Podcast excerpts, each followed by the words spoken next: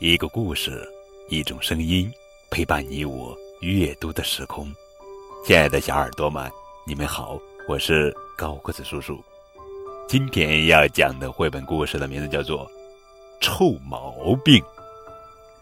小魔怪鹿渣渣如何变成了一个小天使？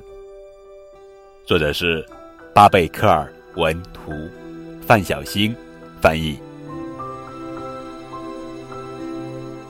鹿渣渣是个没教养的小魔怪，他有一些让人特别恶心的臭毛病，比如呃打嗝、不放屁、啪和吐吐沫。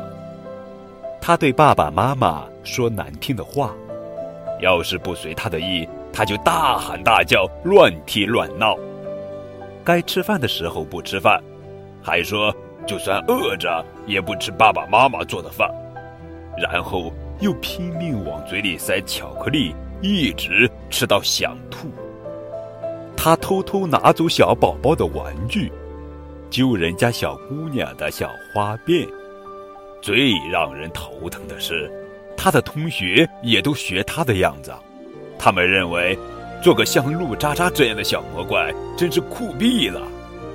看在老天的份儿上。管管你的女儿吧！别的爸爸妈妈对陆渣渣的爸爸妈妈说：“巧的是，陆先生是一位有疯狂想象力的科学家。他开始行动了。他为女儿做了一件臭屁回收服，一个打嗝塞，一个防踢防叫拐脖管子，一件。”不许小偷小摸连身衣，还有一个喷水花变木偶。不许说脏话要造，吐吐沫眼镜蛇冰激凌和教室隔音间。但只要爸爸的这些发明一拿开，陆渣渣就会变得更疯狂，连眼镜蛇都不想在他们家待着。我的生日就要到了。我要热热闹闹的过生日，鹿渣渣对爸爸妈妈发号施令。当然了，亲爱的，爸爸妈妈说，我们会把一切都搞定。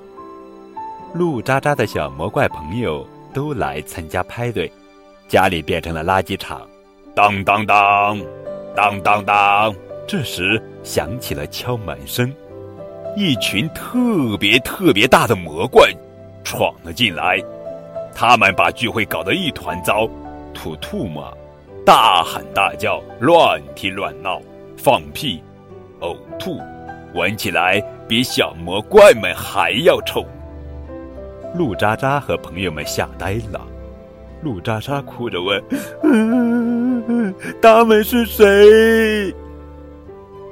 嗯，这个嘛，爸爸妈妈叹了口气说。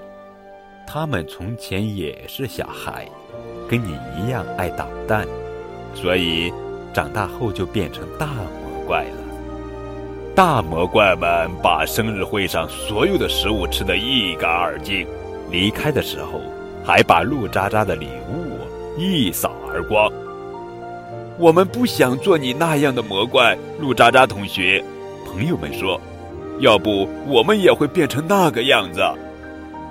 呜！我也不想那样。鹿渣渣大哭起来。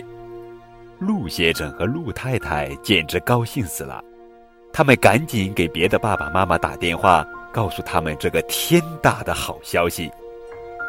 可是那些爸爸妈妈呢？他们已经开始狂欢了，因为他们的魔怪计划成功了。就这样。鹿渣渣变成了一个有教养的小天使。